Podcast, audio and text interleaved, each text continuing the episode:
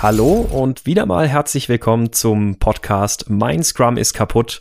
Ich bin der Sebastian und mit mir wie immer am Mikrofon der Dominik. Hallo. Der Dominik, genau. Und wie es halt so eben ist mit der Work-Life-Balance, wenn man im Homeoffice arbeitet, hat der Dominik gerade stilgerecht die Waschmaschine im Hintergrund laufen. Ja. ja, aber wobei ich bin ja gerade gar nicht im Homeoffice, weil es ist ja jetzt halb neun abends. Ah, jetzt, wo wir die Folge aufnehmen. Also ich arbeite gerade nicht mehr, du?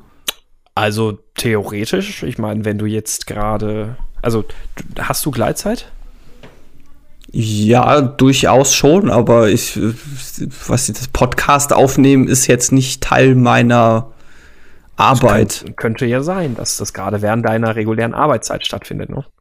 Aber gut, ja, ja, ich weiß schon, worauf du raus willst. Du weißt, worauf ich raus will. Theoretisch könnte es sein, dass du ja gerade am Arbeiten bist, weil Work-Life-Balance uns ist genau solche Dinge ja ermöglicht, nicht wahr?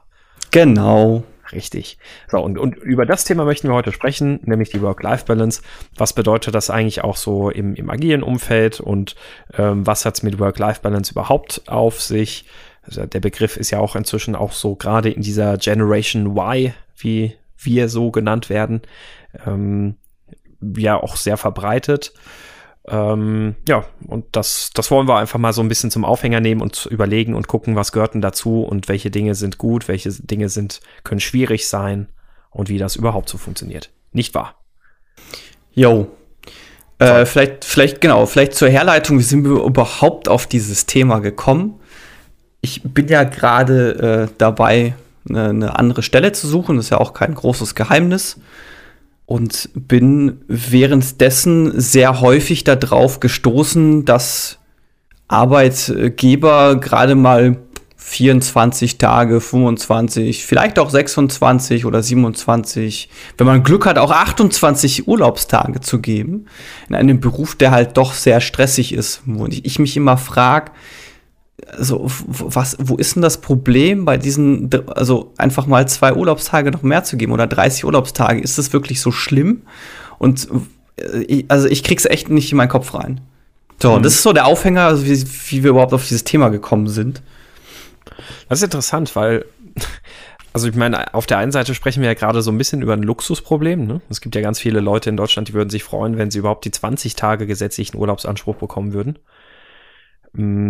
Auf der anderen Seite sind wir natürlich in der IT tatsächlich eben so in dieser recht komfortablen Lage, äh, dass das ja sehr viel geboten wird und da kann man sich tatsächlich dann schon wundern, warum es viele Firmen gibt, die da offensichtlich so knausrig sind, was den Urlaub angeht. Ne? Ja, schaut, und dann wird, dann kriegt man alles Mögliche, ja, und du kriegst hier dieses Goodie und dieses Goodie und hier auch noch Betriebsrente und was weiß ich nicht was, Vorsorge und du kannst dann kostenlos ins Fitnessstudio. Aber übrigens, wir haben nur 24 Tage Urlaub. Es ist, ist irgendwie absurd. Ja, es ist, äh, verstehe ich auch nicht. Also, hm, hm. Äh, haben die Firmen das irgendwie argumentiert? Hast du da mal nachgefragt? Also mit den Leuten, mit denen man redet, die sagen halt einem dann in der Regel, ja, das ist hier halt so. Ja, das können wir nicht, das können wir nicht ändern. Ist halt also so, die, ja. ja. genau. Also man redet ja dann selten mit den Leuten, die diese Regelung getroffen haben. Ja. Ha. Ja, ähm, naja, hm, interessant. Äh, was, sind, was sind denn, also wenn du ja jetzt gerade auch eh aktiv auf der Jobsuche bist, was, was sind denn so Sachen, die für dich Work-Life-Balance ausmachen, die dir da so besonders wichtig sind? Also das erste ist äh, 30 Tage Urlaub. So, Punkt. Drunter gehe ich eigentlich nicht. Ich sage eigentlich. deswegen, ja genau, ja genau. Ich sage deswegen eigentlich, weil wir hatten es ja jetzt Haben schon. Haben wir ja von Konrad gelernt, ne? Genau, eigentlich, wir hatten es ja gerade schon im Vorgespräch. Äh, dass man sich dann doch manchmal schwer tut und sich dann überlegt, okay, bleibe ich jetzt meinen Prinzipien treu und sage ich äh, knallhart 30 oder gefällt mir diese Stelle doch so gut, dass ich da jetzt in den sauren Apfel beiße und auch mal ein, zwei Tage weniger akzeptiere. Mhm. Ja, also zumal ja. am Ende, ähm, gut, also Urlaub ist sicherlich ein bisschen sch schwerwiegenderes Argument, würde ich jetzt mal behaupten, aber man sagt ja eigentlich auch so was, äh, was es Geld angeht, das ist halt immer nur ein kurzfristiger Motivator. Ne? Also es ist, ähm, wissen wir alle, Geld ist kein, keine intrinsische Motivation. Also nicht Richtig. Geld allein. Richtig. Und, und ich habe halt von äh, drei Tagen Urlaub habe ich deutlich mehr, als äh, wenn ich da jetzt, pff, keine Ahnung, 20 Euro mehr im Monat bekomme. Ja. Ähm. Ja, und ähm, da, dann erzähl mal so darüber hinaus, was sind denn so andere Work-Life-Balance-Themen, die dir persönlich jetzt zum Beispiel wichtig sind? Was, äh, was mir wichtig ist, ist äh, die Möglichkeit, mal einen Tag oder auch zwei Tage oder so im Homeoffice zu arbeiten, wenn ich merke, okay, ich äh, mag gerade irgendwie nicht rausgehen, ich mag gerade nicht ins Büro fahren, ich habe gerade meine introvertierten Phase, dass ich dann auch von zu Hause aus arbeiten kann. Äh, weiter, was was ich auch jedes Mal nachfrage, ist, ist, wie das eigentlich innerhalb der Firma aussieht mit irgendwelchen Events abends mal, gehen die ab und zu mal spontan nach der Arbeit, keine Ahnung, irgendwo gemeinsam was essen, was trinken. Gibt es einen Kicker oder gibt es generell irgendwelche Freizeitaktivitäten, die man während der Arbeit machen kann? Und sowas wie ein Kicker oder herumliegende Nerfguns oder sowas sind da immer ein sehr guter Indikator. Ja, also was mir zum Beispiel wichtig ist, ist durchaus, also vor allem, ich glaube, das ist mir wahrscheinlich das Wichtigste, Mm, die Möglichkeit, dass man seine Arbeitszeit möglichst flexibel einrichten kann. Also auch klar natürlich immer ein Zusammenspiel, wie es mit dem Team jeweils ist, aber dass man halt da die Möglichkeit hat, einfach zu sagen, ich bin im Büro jetzt vielleicht heute mal nur vier Stunden da und den Rest mache ich dann irgendwie von zu Hause oder äh, verteile das irgendwie anders über die Woche oder sonst wie. Ne? Also diese, diese Möglichkeit oder diese, dieser Freiheitsgrade, die sind mir persönlich zum Beispiel ziemlich wichtig. Hm, ja, ebenso. Plus dann dieses, dass man nicht immer zur selben Uhrzeit da sein muss. Also ja. sowas wie, ja, bei uns müssen alle um 8 Uhr da sein und bis um 17 Uhr bleiben. Ja. Das, oh, ich glaube, das könnte ich gar nicht. Nee, das, das könnte ich, glaube ich, auch nicht mehr. Dafür ist tatsächlich dann viel zu oft, dass man auch irgendwie mal kann, ja gut, Zahnarzt oder so ist jetzt eher so Standard, aber wo man sich denkt so, boah, nee, das Wetter ist gerade so geil, ich würde jetzt lieber mich äh, drei Stunden an See flacken und dann halt am Abend den Rest nachholen. Ja, richtig, ja. Also ich, ich glaube, wir sind uns einig, also Work-Life-Balance sind auf jeden Fall halt grundsätzlich, mm, also dahinter stecken halt viele Sachen, die ja wirklich wichtig sind, eigentlich auch für die Arbeitnehmer und bringen ja auch viele Vorteile, also Vorteile, die sich ja auch auf den Arbeitgeber auswirken. Ne? Also du hast auf der einen Seite natürlich zufriedenere Mitarbeiter, du hast ähm, wahrscheinlich, da hätte ich jetzt keine Zahlen, wäre mal interessant, ob da vielleicht jemand von den Zuhörern was hat oder vielleicht kennst du was also wahrscheinlich ist ja auch die Produktivität, die darunter oder dadurch gewinnt. Ähm, ja, und also es ist die, die Stimmung ist in der Regel dadurch natürlich besser. Wichtig allerdings ist, dass die Sachen halt alle funktionieren in Zusammenspiel, gerade bei agilen Teams. Also wenn wir da jetzt mal so ins ganz klassische Arbeits, in die ganz klassische Arbeitswelt denken, da sind solche Sachen wie Homeoffice oder flexible Arbeitszeiten, obwohl kaum verbreitet, eigentlich am einfachsten umzusetzen. Jemand, der einfach nur seinen Job tut und da überhaupt keine Berührungspunkte mit irgendjemand anderen hat, außer dass er halt nach zwei, drei Wochen irgendein Dokument rauspurzelt. Warum soll die Person das nicht von zu Hause machen können? Oder warum soll die Person nicht, ähm, keine Ahnung, das, das Ding morgens auf dem Weg zur Arbeit anfangen, dann im Büro ein bisschen was machen und dann ein bisschen früher Feierabend machen können? Es gibt ja tatsächlich äh, an der Stelle noch äh, erstaunlich viele Firmen, wo der wo das Vorurteil herrscht, wenn du nicht im Büro bist, dann arbeitest du auch nicht. Mhm. Wo sich die Leute dann einfach nicht vorstellen können, dass er dann sich zu Hause hinsetzt und das zu Hause macht und dann äh, faul, der faulenzt doch daheim nur. Ja. Und nur je, derjenige, der vor Ort ist, der arbeitet wirklich.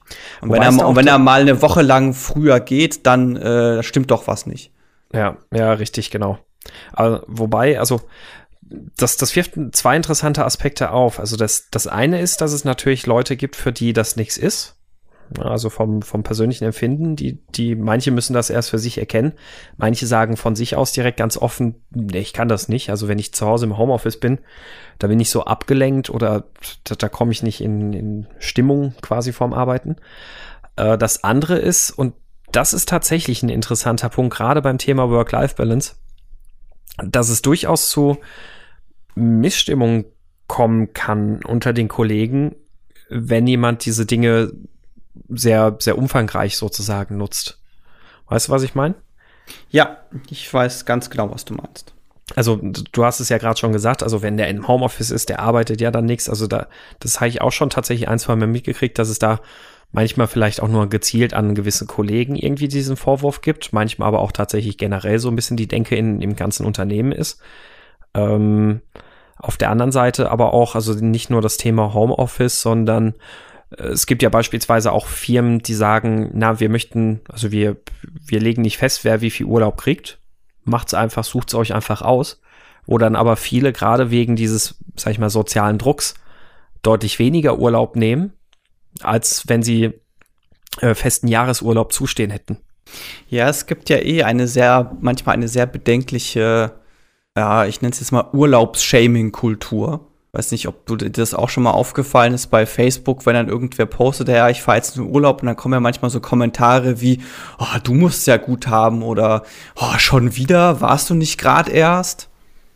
Ja, ja, richtig, ja. Äh, ja, ich meine, in sozialen Netzwerken und sowas, das ist ja dann auch immer so ein Neidthema, oft glaube ich auch sicherlich mit einem zwinkernden Auge durchaus. Äh, aber dieses Urlaubsblaming, gerade so in der Firma, gibt es das tatsächlich relativ häufig und dass dann auch ähm, kein Verständnis dafür da ist, manchmal für Urlaub, der vielleicht schon lange gebucht ist, der jetzt vielleicht an, von der Projektsituation nicht mehr so richtig passend ist, aber der ist halt schon lange da. Ähm, aber tatsächlich, also ich, ich fand das ganz interessant und es gibt sogar auch eine Studie dazu. Ich muss mal schauen, ob ich die vielleicht noch im Nachgang für die Shownotes finde. Aber es gibt tatsächlich eine Studie dazu, die sagt, wenn Mitarbeiter die Möglichkeit haben, sich äh, beliebig viel Urlaub zuzuweisen, nehmen sie in der Regel weniger Urlaub als das, was ihnen zusteht, wenn sie feste, also festes Urlaubskontingent hätten. Ja, ich meine mich erinnern zu können, dass ich das auch gelesen habe, tatsächlich. Ja. Also es äh, klingt bekannt. Ja. Was, was ja diametral zu dem ist, was ganz viele Firmen sich denken, wenn es um solche Work-Life-Benefits geht. Äh, nämlich, ja, das nutzen ja dann alle plötzlich schamlos aus und dann, ja, es ist ja niemand mehr auf Arbeit und, und, und. Ähm, ja, das ist halt dieses, ähm, es gibt ja dieses Theory X und Theory Y und das würde ja in äh, die Theory X wäre ja, ah, der, man muss den Menschen zum, äh, zum Arbeiten bringen. Von selber arbeitet er ja nicht. Mhm. ja. Ja, richtig. Ähm, jetzt habe ich gerade schon wieder den Punkt verloren, den ich eigentlich gerade nennen wollte. Das machst du doch absichtlich, damit ich das noch rausschneiden muss. Ah. ja. Ähm. Okay, was, also wir, was, äh, ich hab's wieder. Was wäre denn so für dich jetzt beim Thema Work-Life-Balance so Sachen, die gerade in einem agilen Umfeld auch wichtig sind oder da irgendwie mit reinspielen? Punkt 1, äh, Uhrzeit des Dailies. Das mhm. ist ein Standardproblem, äh, weil gerade wenn du so ein Team hast, wo du Frühaufsteher und Spätaufsteher gemischt hast, ja. Ist es manchmal gar nicht so leicht, eine Uhrzeit zu finden, mit der alle glücklich sind. Ja. Weil die einen, ja die einen kommen halt Folge drüber gesprochen. Ne? Ja, genau. Und das ist tatsächlich aber ein Punkt, der, äh, der gar nicht so leicht ist und der da tatsächlich, finde find ich, sehr stark reinfällt weil der ja schon so die tägliche Anfangszeit schon ein bisschen mittaktet. Mhm. In gewisser Weise. Und wenn ich jetzt halt Richtig. halt spät aufsteher bin und äh, aber äh, gemeint wird, ah, wir machen das Daily um 8.30 Uhr und ich bin halt nie da, ist das schon belastend. Ja. Ich mach mal direkt weiter mit Punkt 2, Homeoffice, ne? Ja. Also es ist ja, äh, letzten Endes ist es dann mit dem Homeoffice genauso wie mit einem verteilten Team man hat halt immer einen gewissen Produktivitätseinbußen. Äh, wobei ich mir beim Homeoffice da gar nicht mal mehr so sicher bin wie bei einem Team, das über ganze Kontinente verstreut ist. Aber angenommen, jeder im Team würde jetzt Homeoffice machen, äh, ja, also ich, ich glaube, so sehr ich Homeoffice selbst auch befürworte und ich, ich mache es ja aktiv eigentlich auch selbst äh, sehr viel, ähm, ist es für ein Scrum-Team eigentlich natürlich sehr ungeschickt, wenn weil ich meine, du, du, hast, also das Teambuilding in einem, in einem verteilten Team ist halt viel, viel schwerer. Ähm, und du hast natürlich dann auch das Problem mit äh, solche Sachen wie, also wo ist denn dann der Scrum Master überhaupt? Der, der kriegt das ja dann auch alles nur sehr eingeschränkt mit. Ähm, Das heißt, klar, ein gelegentliches Homeoffice ist, hat gar kein Problem, da muss sich das Team einfach absprechen. Bei intensivem Homeoffice ist es sicherlich halt auch wieder so ein Thema wie allgemein mit verteilten Teams, wo man dann auf jeden Fall nochmal Herausforderungen hat, die man, äh, die man da angehen muss. Ja, meiner Erfahrung nach hängt es auch sehr stark äh, davon ab, wie das Team aufgesetzt ist. Also wenn es, also erstmal ja, das mit dem Teambuilding, das stimmt, das verläuft halt auch sehr anders. Und wenn du direkt als komplettes verteiltes Team aufgesetzt ist, ist es auch einfacher, das durchzuziehen. Mhm. Als wenn du das halt nicht bist, weil dann bist du immer so, wenn du Homeoffice machst, so der, ja, der Aussätzige klingt jetzt so negativ, aber du angenommen, man hat halt ein äh, analoges Board, du hast dann halt keinen Zugriff drauf, ja, wenn du richtig. zu Hause bist. Und äh, nicht, nicht jede Firma hat heutzutage immer, also hat immer noch nicht jede Firma heutzutage ein VPN, über das man sich einwählen kann. Und dann hast du halt manchmal auch nur beschränkt Zugriff auf die, äh, die, die Daten, die du vielleicht bräuchtest. Wobei dann natürlich Homeoffice generell einfach sehr wenig Sinn macht, muss man schon sagen. Ne? Gut, also dann für, für so einen Ausnahmefall kann man das mal machen, wenn man vielleicht irgendwie gerade auf ein Paket wartet oder ein Babysitter keine Zeit hat oder was weiß ich was, aber für eine regelmäßige Nutzung wäre das ja dann eigentlich kein Zustand. Schwierig, ja, aber wenn du zum Beispiel sagst, okay, ich will mich jetzt einmal die Woche am Nachmittag in Ruhe zu Hause hinsetzen, wo ich keine Störungen habe, wo ich dann auch meinetwegen in keinem Communicator online bin, damit ich, äh, keine Ahnung, drei, vier Stunden in Ruhe Zeit habe, was zu machen, finde ich das auch okay. Also habe ich auch ja. schon oft mitbekommen, dass Leute das so machen. Dann, dann nehmen wir mal noch den nächsten Punkt. Äh, was ist mit einem Team, das komplett, also wo es Gleitzeit gibt und die einzige Überschneidung ist sozusagen das Daily Scrum irgendwann am Mittag oder so? Ich, stell, ich es tue mich gerade schwer, mir dieses Team vorzustellen. Also wie sieht es dann aus? Die machen Daily und dann gehen drei Leute nach Hause? Äh, zum Beispiel. Also ich meine, das ist jetzt natürlich. Wann, wann fangen die denn an? Um, um vier? Um vier, genau. Da dürfen das, das noch gar nicht ein bisschen auf die Spitze getrieben, aber also den, den Fall gibt es ja tatsächlich, dass es sehr wenig Überschneidung geben kann in der Arbeitszeit.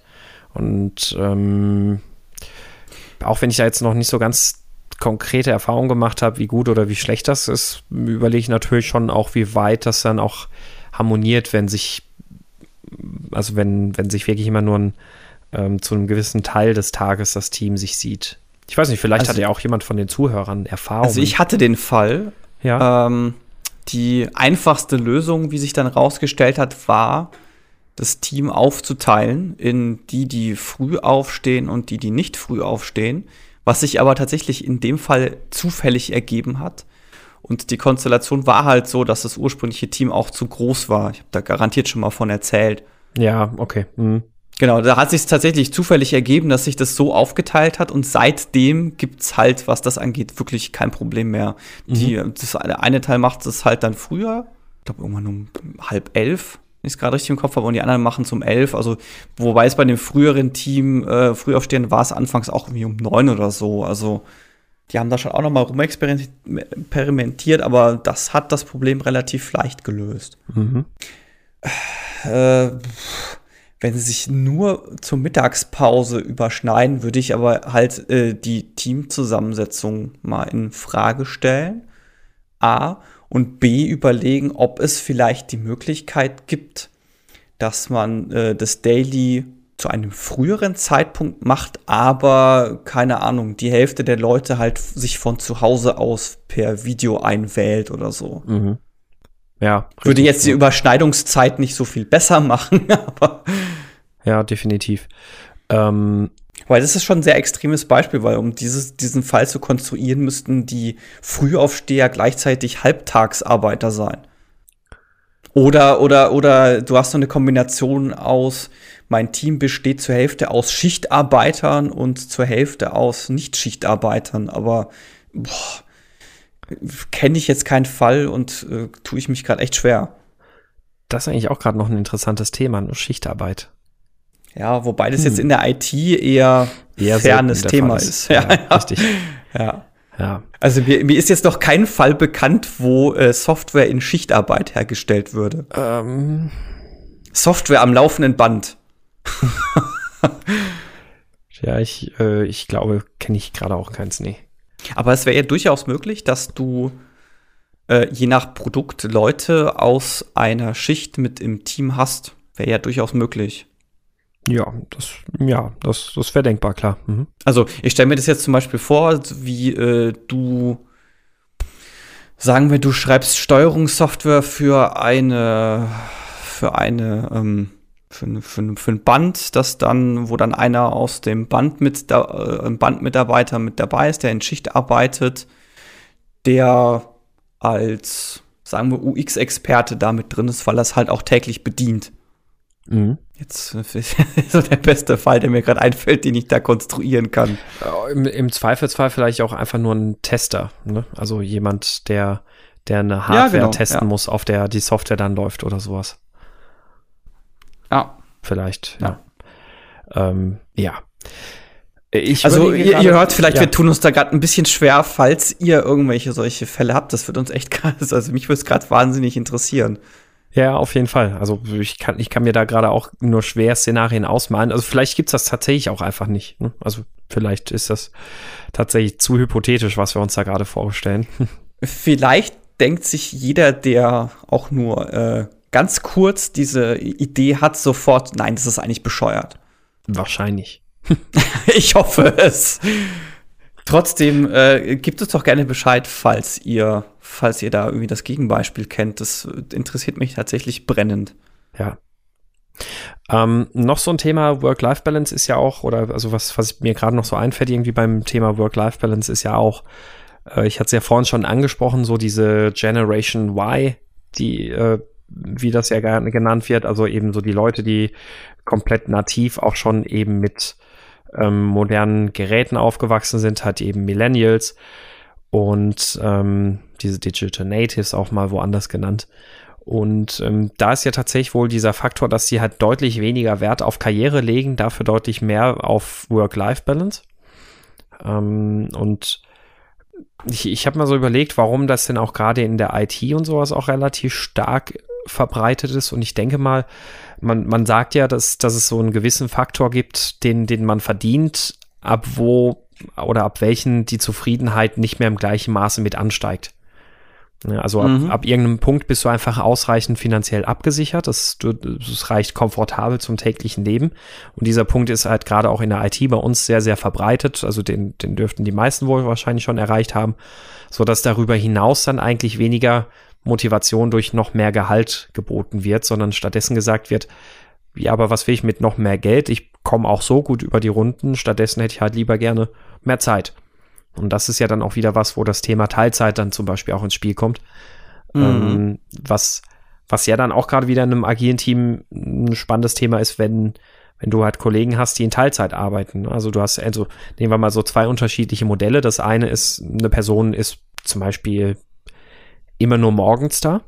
Äh, das andere Beispiel ist, eine Person ist, weiß ich nicht, jeden Freitag äh, hat, hat die Person frei.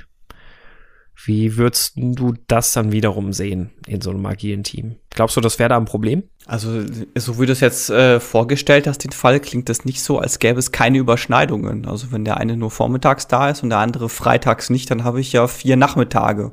Ja, ähm, dann, dann nehmen wir mal einfach mal ein bisschen konkreter an.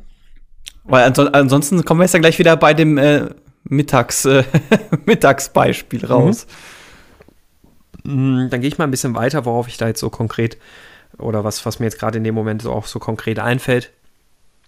Angenommen, die Person ist wie gesagt jeden, nee, doch, bleiben wir, bleiben wir mal dabei, die ist jeden Nachmittag nicht da.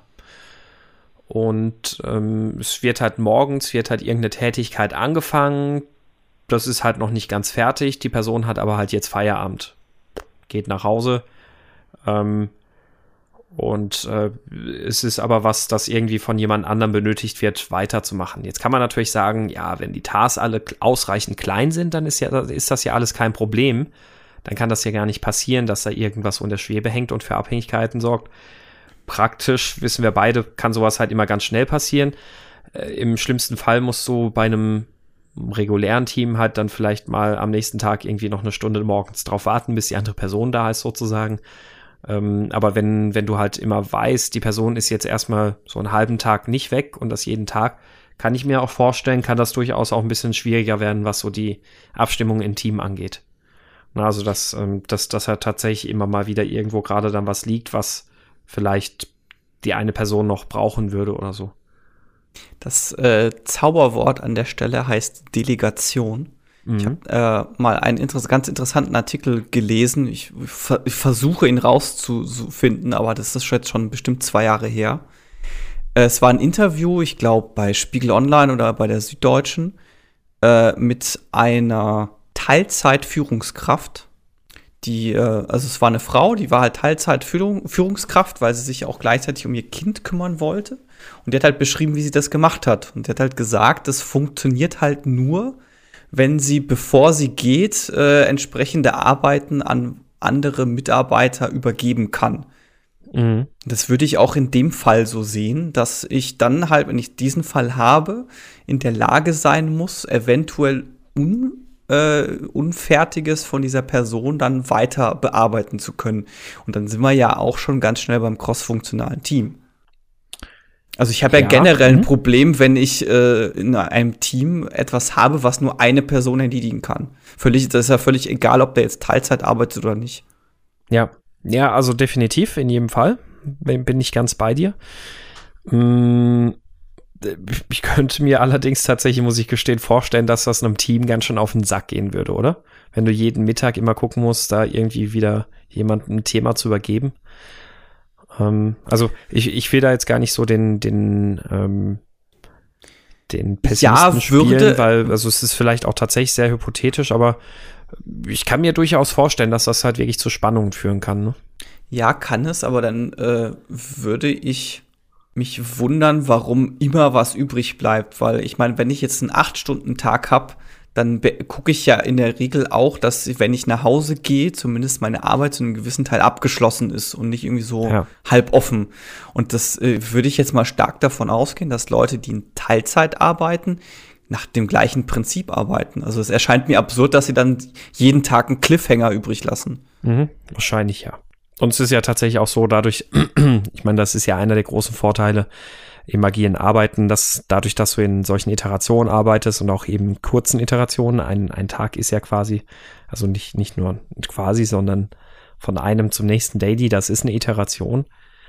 Mm, der, der Vorteil daran ist ja, dass man sich auf diese Zeiträume einstellt. Ne? Also, dass, dass man wirklich ein Gefühl dafür kriegt, ah, ich habe so und so viele Stunden zur Verfügung, ich kann die und die Arbeit leisten in diesem, äh, in dieser Zeit. Das ist ja auch genau das Gleiche, warum Teams ja auch so in den Sprints dann so auf Dauer irgendwann eine Velocity finden, weil sie merken, wir können ungefähr dieses Maß an Arbeit in einem Sprint äh, abliefern. Mhm. Äh, passend zu der Thematik finde ich heutzutage wichtig, äh, dass die Firma kein Problem damit hat, wenn du gerade als Mann Elternzeit nimmst. Ja. Weil ich, äh, also ich kenne jetzt konkret keine, aber man äh, bekommt immer wieder über Hörensagen mit, dass es Firmen geben soll, wo du dann quasi an und für sich direkt nach der Elternzeit gehen kannst, weil deine Karriere dort vorbei ist. Ja. Ich, und ich kenne, wie gesagt, ich, keine, aber ich finde es trotzdem einen wichtigen Punkt. Und nicht nur das, also das, das ist ja auch tatsächlich ein Thema, wo immer noch eine starke Diskrimini Diskriminierung von Frauen äh, auf dem Arbeitsmarkt üblich ist.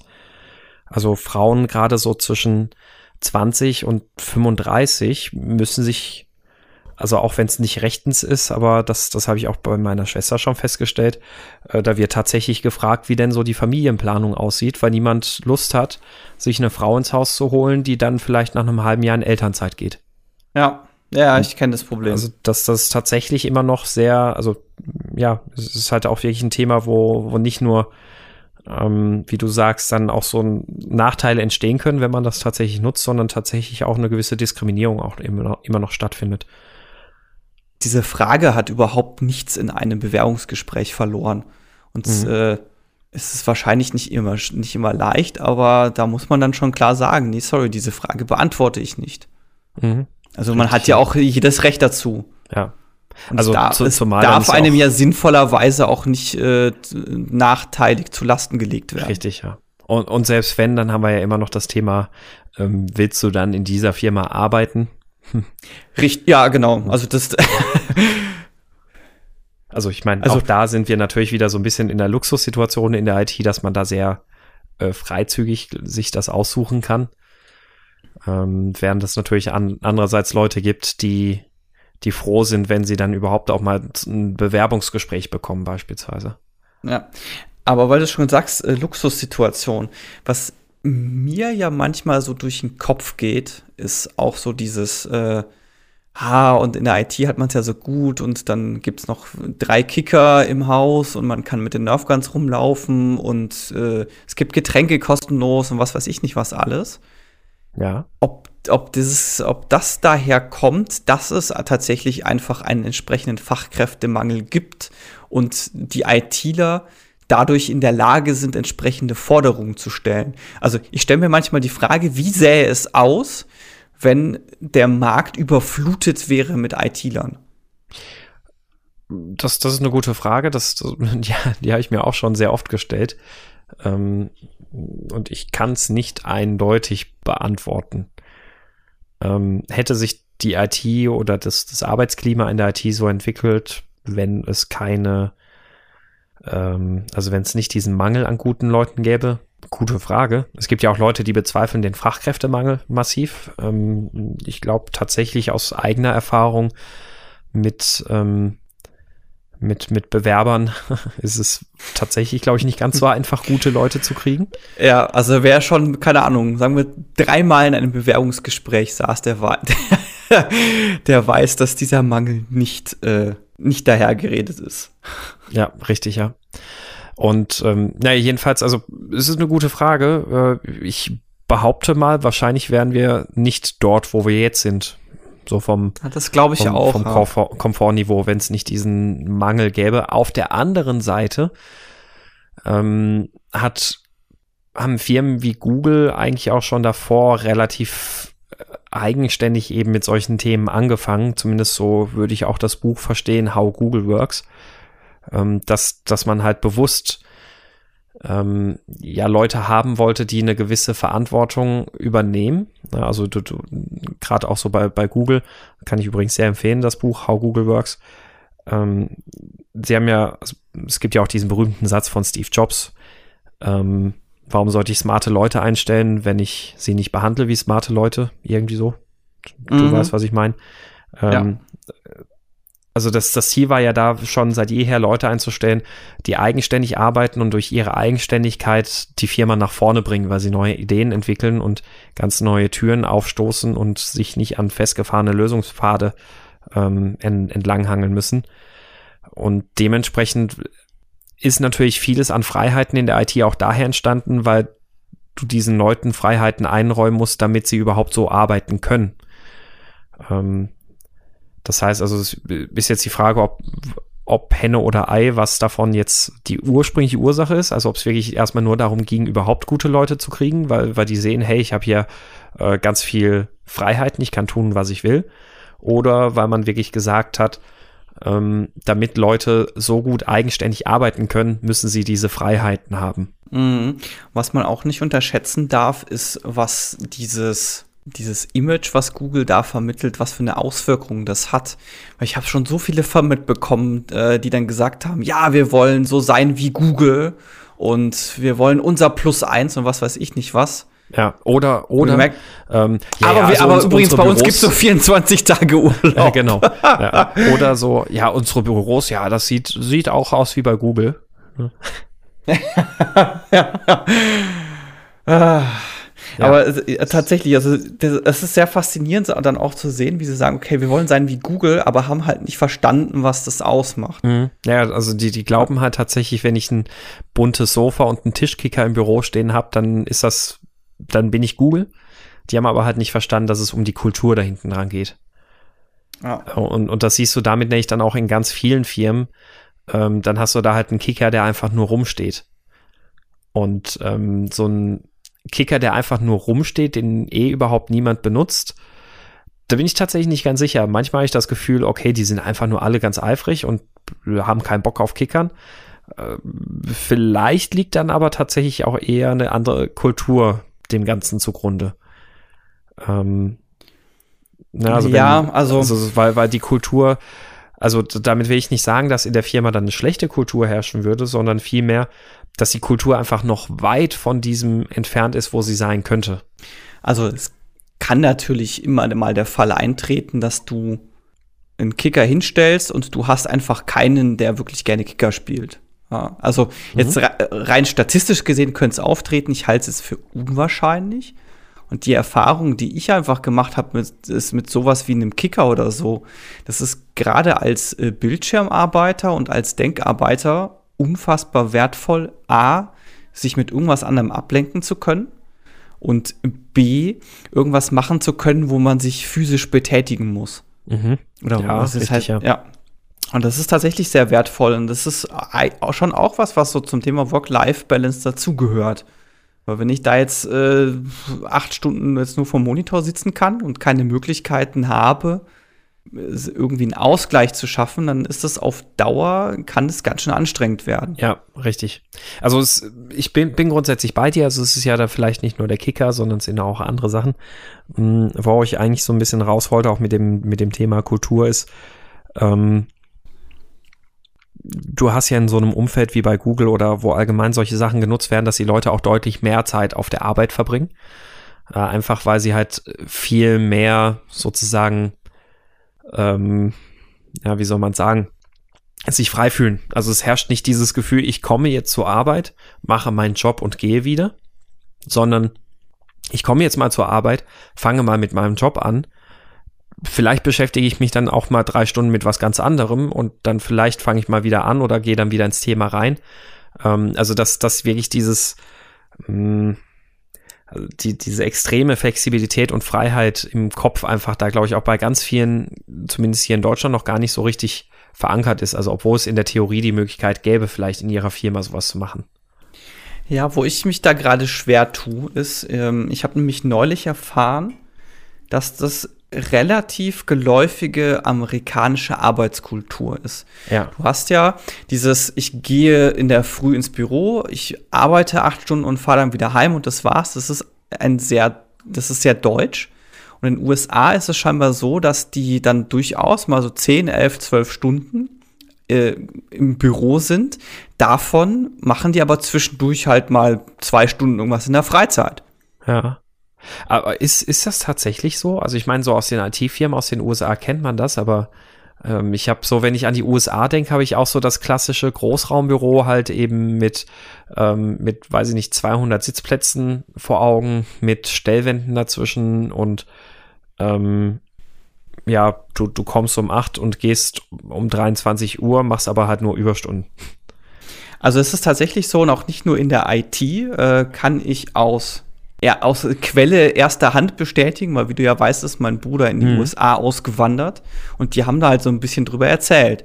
Und äh, meine Schwägerin ist ja Pat Patentfachangestellte, das heißt, sie mhm. arbeitet äh, im Patentwesen und da ist es halt auch so. Die sagt okay. halt auch, okay, die Leute sind halt dann ihre 10, 11, 12 Stunden im Büro, aber die machen halt zwischendurch mal irgendwas, was überhaupt nichts mit Arbeit zu tun hat. Mhm. Also und haben halt das und haben halt diesen diese Freizeitaspekt nicht so stark wie bei uns gestaffelt. Also du machst halt dann erst Arbeiten und dann am Abend hast du eine Freizeit. Ja sondern die machen es halt auch zwischendurch, dass dann die haben dann auch so Angebote teilweise von der Firma, dass sie halt dann, äh, dass dann mittags irgendein Trainer vorbeikommt und dann kannst du halt eine Stunde mittags noch irgendein Sporttraining oder so machen. Danach duschst dich noch, äh, isst noch was und dann bist du halt zwei Stunden in der Mittagspause statt einer. Mhm. Und das machst halt dann eine Stunde länger. Das, das ist echt interessant, weil ich, mir, mir war das echt nicht bewusst, dass das eher so ein allgemein amerikanisches Ding ist. Also ich meine, das erklärt natürlich viel mehr, warum äh, solche großen US-Unternehmen halt eben genau diese ganzen Sachen bieten, so mit Friseur im Haus und mit diesem und jenem, was ja auch in, in deutschen Unternehmen immer weiter verbreitet ist, also dass du wirklich so irgendwie zehn Stunden auf Arbeit bist und dann aber halt trotzdem davon zwei Stunden privat dort bist, sozusagen. Ja. Ähm, und das erklärt dann natürlich auch ein Stück weit, warum das in deutschen Firmen noch lange nicht so angekommen ist. Also nicht nur, weil es die Firmen nicht anbieten, sondern weil es, glaube ich, auch in den Köpfen halt einfach ähm, gar nicht so richtig verankert ist, weil, es eher die Freizeit so ist, wie du ja auch gesagt hast, en bloc, also ähm, du machst erst deine Arbeit und dann Arbeit aus, Ruhe, Feierabend und ja. Ja, damit äh, interessanter Punkt auch, wenn wir wieder beim Einstiegsthema oder beim Einstiegsgedanken äh, des Urlaubs. Weil in den USA hast du ja auch äh, deutlich weniger Urlaub. Mhm. Wenn du die aber fragst, dann ist es so, die, die stört es überhaupt nicht, einfach weil die dadurch, dass die äh, tagsüber sehr viel Freizeit machen, haben die gar nicht so den starken Bedarf, so am Stück wie, wie wir Deutschen jetzt dann irgendwie mal zwei, drei Wochen wegzufahren und komplett abzuschalten. Mhm. Was ja übrigens in Japan noch viel krasser ist. Ne? Ja. Die, die Wochenarbeitszeit in Japan ist ja noch deutlich, deutlich höher äh, und Urlaubstage noch deutlich niedriger. Ja, wobei ich glaube, die sind da gar nicht mal so viel niedriger als in den USA. Also in den USA hast du stellenweise auch nur so zwei, drei Wochen pro Jahr. Okay. Ja, ich muss. Aber halt, aber halt immer unter dem Aspekt, dass die äh, Leute sich halt sehr viele Ausflüchte am Tag nehmen und halt dann mhm. äh, den Tag deutlich flexibler und freier gestalten. Ja.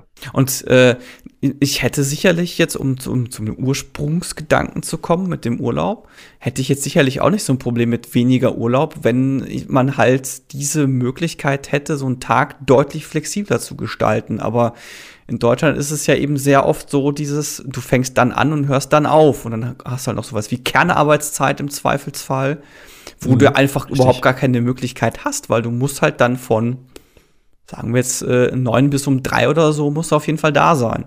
Ja. Ja. Ich habe gerade übrigens mal noch schnell parallel geschaut. Also Japaner benutzen ähm, oder nutzen im Schnitt nur neun ihrer 18,5 Urlaubstage. Einer anderen Umfrage zufolge nahm jeder sechste Arbeitnehmer gar keinen Tag Urlaub. Deswegen wird die Landesregierung Tokio zum Beispiel, hat die wohl mal überlegt, äh, ihre Mitbewohner oder ihre Leute zu fünf Tagen Urlaub zu zwingen. oh, dann machen sie es dann wahrscheinlich wie in China, dass dann einfach mal das, äh, das Land eine komplette Woche still liegt. Mhm. Ja, ist interessant. Also es ist dann natürlich auch nochmal eine ganz andere Kultur. Gibt es dann, dann japanisch Neujahr? Äh, ja, genau. ja, ähm, in, ja, finde ich auf jeden Fall einen interessanten Punkt. Also das mit der, dass es in den USA eher so üblich ist, das wusste ich tatsächlich gar nicht. Ähm, und erklärt natürlich auch einiges, weil viel dieser dieser Form der Work-Life-Balance ist ja überhaupt erst aus den USA durch diese ganzen IT-Firmen ähm, nach, nach Deutschland und Europa rübergeschwappt. Ja, durchaus. Tja, ähm, jetzt überlege ich mal gerade noch, gibt es denn, gibt es denn auch Work-Life-Balance-Themen, die du unsinnig oder sogar vielleicht eher schlecht findest? Also die vielleicht so auf den ersten Blick irgendwie ganz gut finden und wo du aber vielleicht schlechte Erfahrungen oder sowas auch gemacht hast? Boah. Fällt mir jetzt spontan nichts ein. Okay, ja, mir auch nicht. gesagt. also außer, wie gesagt, eben so bei, beim komplett flexiblen Jahresurlaub, dass es da ja durchaus Leute gibt, die dadurch weniger Urlaub nehmen. Ähm, ja, also das Einzige, was mir jetzt so einfiel, aber das ist ein bisschen weiter hergeholt, ist halt, wenn du eine Firma hast, die sonst überhaupt keinen Wert drauf legt. Mhm und dann auch irgendwie so mit, mit einer Aktion um die Ecke kommt, wo du einfach merkst, okay, das passt gerade überhaupt nicht. Ja. Aber, aber doch, tatsächlich, mir ist, mir ist gerade tatsächlich ein, äh, ein Negativbeispiel eingefallen. Das ist aber ein sehr konkretes Beispiel. Äh, und zwar war das bei einer Firma, äh, die haben dann eine Veranstaltung gemacht oder so eine, so eine Veranstaltung, ja, ich glaube, das waren irgendwie so zwei, drei Tage oder ich glaube einen Tag, ich weiß es gerade nicht mehr. Äh, da ging es einfach darum, um, ja, ich sage jetzt mal angenehmes Arbeiten, wie kann ich den Tag gut strukturieren, wie kann ich äh, meinen Arbeitstag so strukturieren, dass ich auch äh, psychisch belastbar bleibe und auch psychisch gesund bleibe.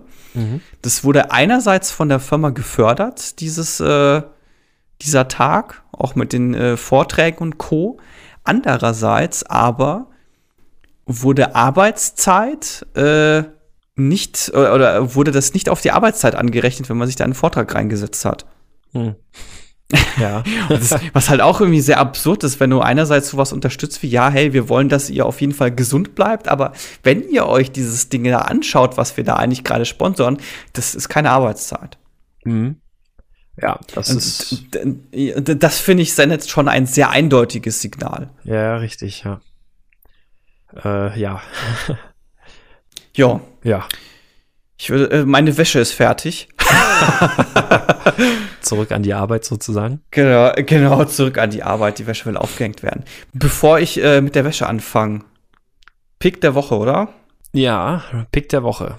Also, um jetzt dieses Thema mal so total abrupt abzubrechen.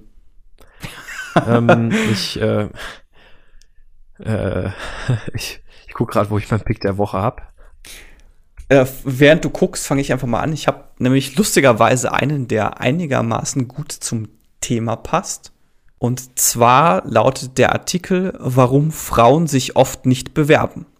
Und es geht einfach darum, äh, es ist so ein bisschen analytisch, auch äh, werden ein paar Studien zitiert, bei denen versucht wurde herauszufinden, wenn Leute sich auf eine Stelle nicht bewerben, warum tun sie das eigentlich nicht? Mhm. Und äh, es geht, geht sehr stark halt Hab in diese gelesen, Richtung. Ja. Mhm.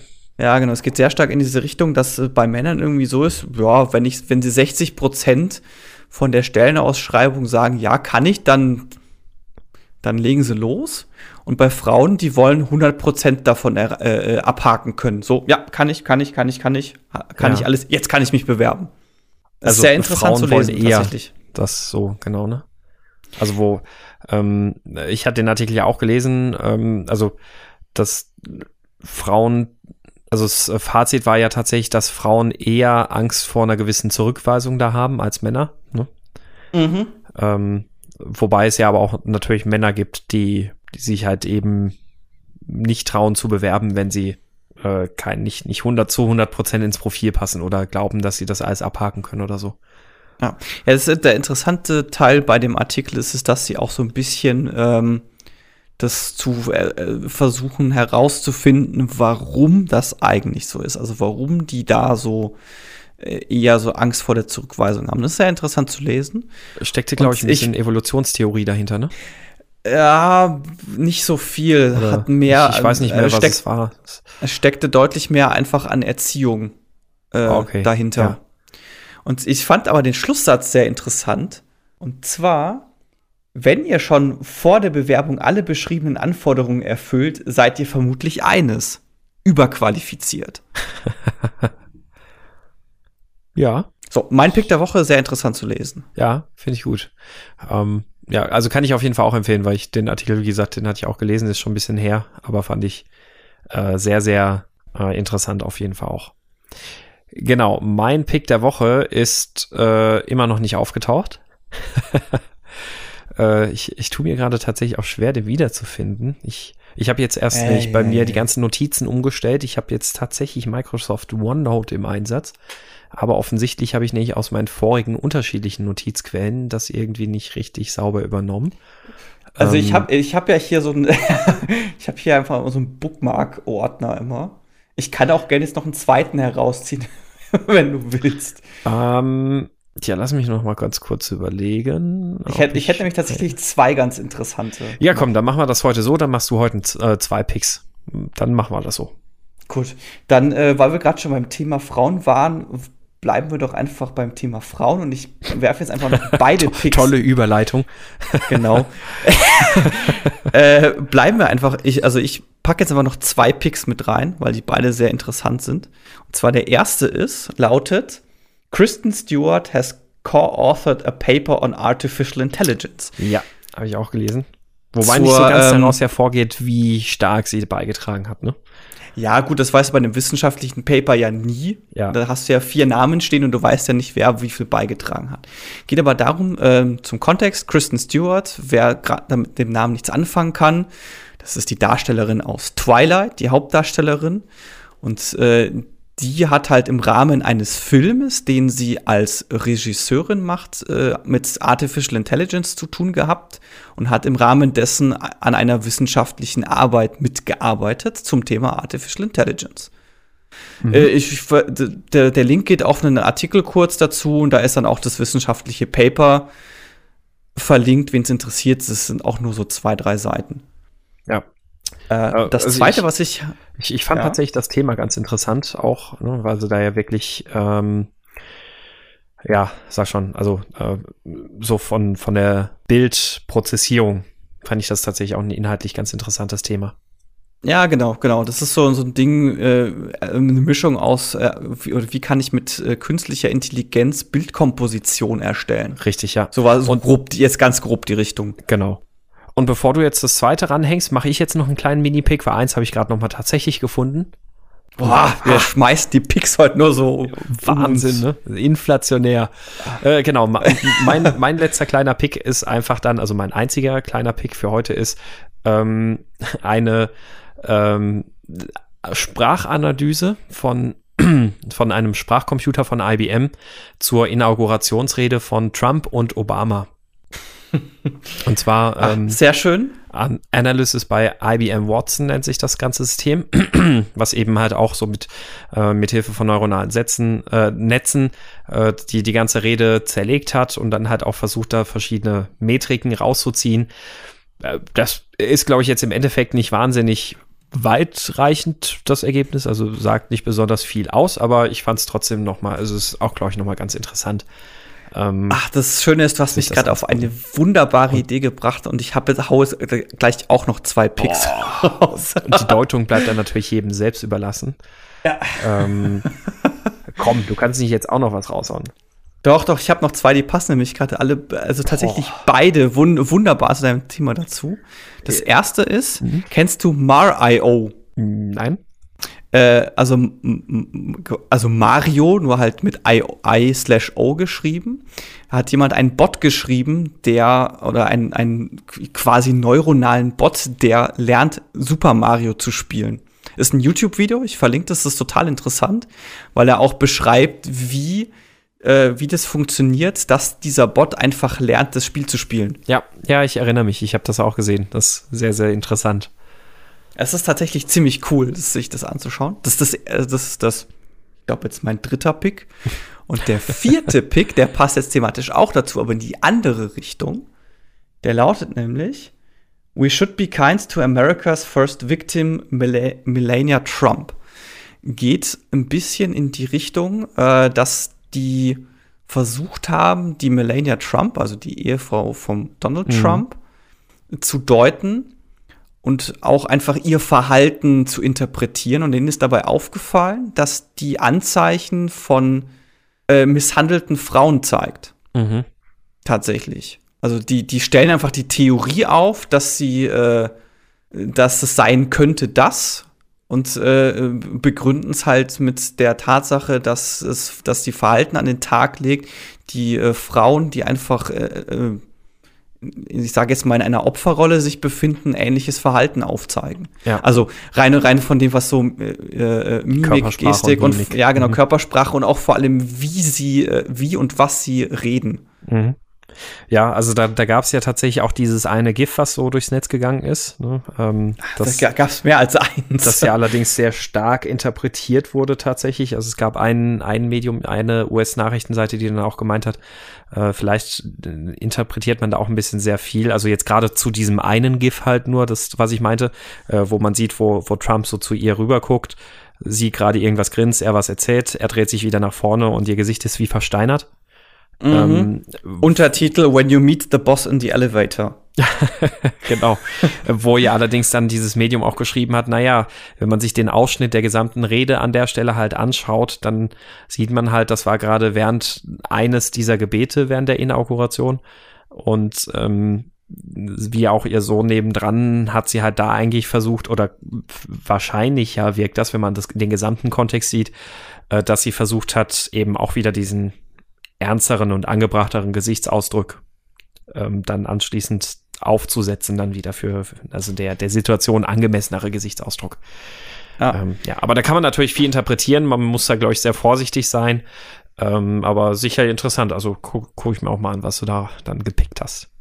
Ja, äh, äh, weil wir gerade schon ein bisschen politisch sind. Interessanter fand ich da das GIF und deutlich aussagekräftiger mit dem Auto. Kennst du das? GIF? Ja, ja, das, äh, wie Trump aussteigt, ja. Das, also das, ja, das ist ja auch vor allem so dieser Gegensatz dazu, wie Obama aussteigt, ne? Ja, richtig. Also ich meine, das ist ja, ähm, äh, da, da ist ja sehr deutlich eigentlich ähm, das, was man, was man da sagt, naja, das ist halt eben dieses sehr klassische Verhalten eines Narzissten. Ähm, Tja, äh, sehr passend dazu gibt es aber auch dieses nochmal schöne Bild, falls du das kennst, mit ähm, Obama und Trump im Regen. Nee, das kenne ich, glaube ich, sogar ja, nicht. Das, das ist schon ein bisschen älter. Das gab es im September 2016.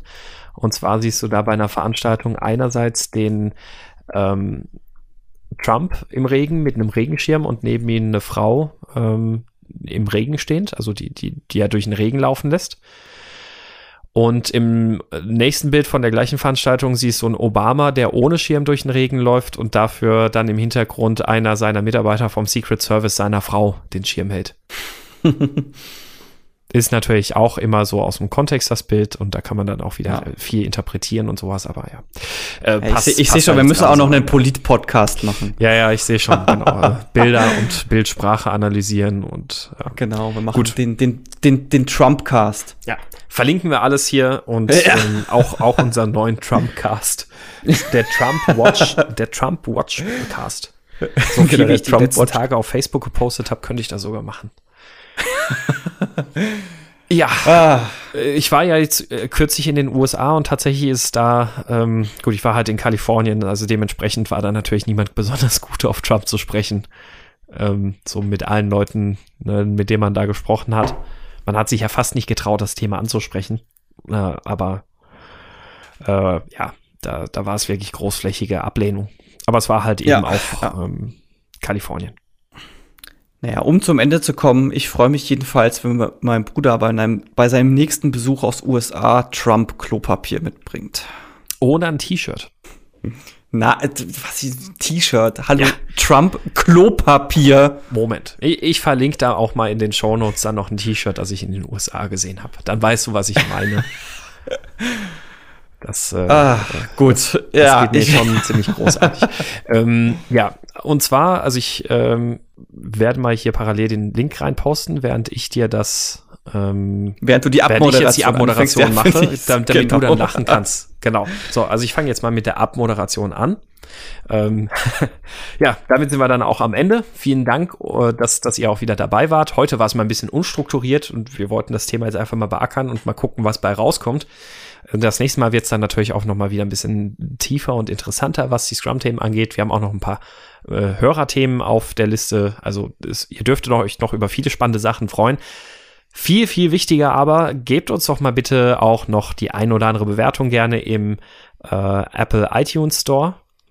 Oder bei wir, Facebook, wir, da haben wir übrigens auch eine neue bekommen. Oh, bei Facebook die neue habe ich noch nicht gesehen. Weil ich, wir haben ja tatsächlich, ähm, sehen wir an den Zugriffszahlen schon jetzt so ein paar Zuhörer tatsächlich und da würden wir uns freuen natürlich, wenn, wenn ihr da eine Bewertung da lasst.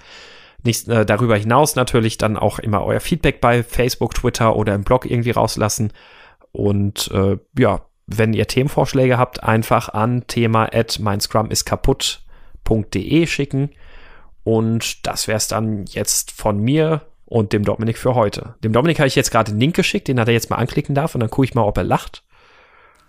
Oh, sie geht auf Google User Content kommen. Ja, ja, das ist bei mir aus dem Google Fotoalbum. ah, muss ich jetzt ah, nicht haben. okay, schade. Na gut, dann, das war's dann kann von nicht mit, Seite. Kann nicht mit dem Trump-Klopapier mithalten. das war's von unserer Seite für heute. Ähm, macht's gut und bis zum nächsten Mal. Jo, ciao.